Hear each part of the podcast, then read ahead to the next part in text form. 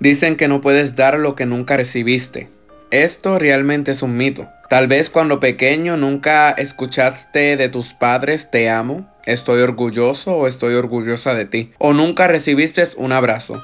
Y muchos piensan que serás así con tus hijos, pero todo esto depende de ti. Tú decides si deseas seguir con esta cadena que quiere pasarse a tus hijos. Conozco personas que nunca recibieron estas cosas anteriormente mencionadas y son personas hoy día que aman a sus hijos, los besan, los abrazan y se preocupan por ellos. Hola, ¿qué tal? ¿Estás preparado para la reflexión de este día? Hoy es un día muy especial. ¿Sabes por qué? Porque usted tiene vida, porque eres una persona fuerte y hoy te quiero decir, estoy orgulloso de ti. No tengo que conocerte para decírtelo.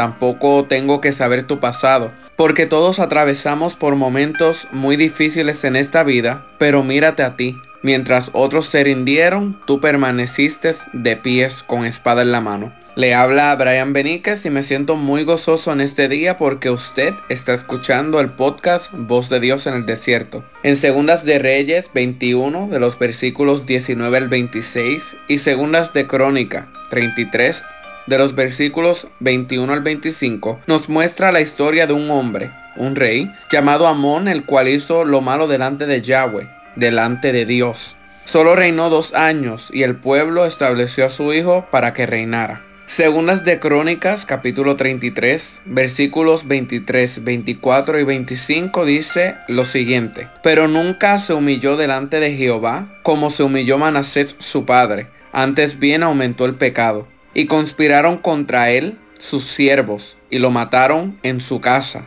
Mas el pueblo de la tierra mató a todos los que habían conspirado contra el rey Amón. Y el pueblo de la tierra puso por rey en su lugar a Josías su hijo. Ahora, Josías solo tenía 8 años de edad. Esto lo podemos encontrar en Segundas de Crónicas, capítulo 34, versículo 1. A diferencia de su padre, hizo lo correcto o hizo lo recto delante de Yahweh, de Dios, y reinó 31 años en Jerusalén. Esta historia es un perfecto ejemplo del tema.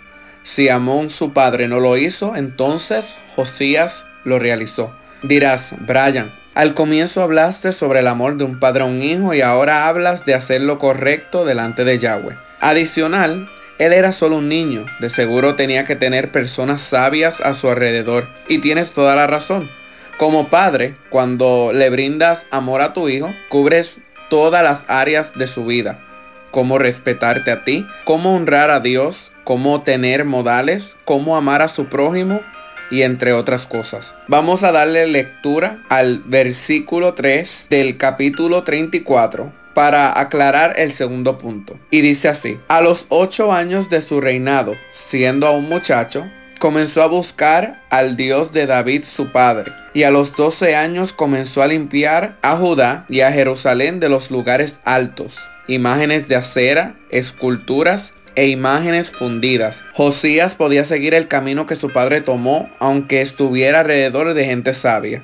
¿No has notado de personas que instruyeron a sus hijos en los caminos del Eterno y cuando crecieron tomaron su propio rumbo? Bueno, todos tenemos un libre albedrío y sabemos y hacemos lo que deseamos y cuando ya tenemos en la mente para nosotros la edad necesaria para elegir, Josías tomó la decisión de buscar a Elohim, a Dios, cuando pudo haber sido una persona rebelde.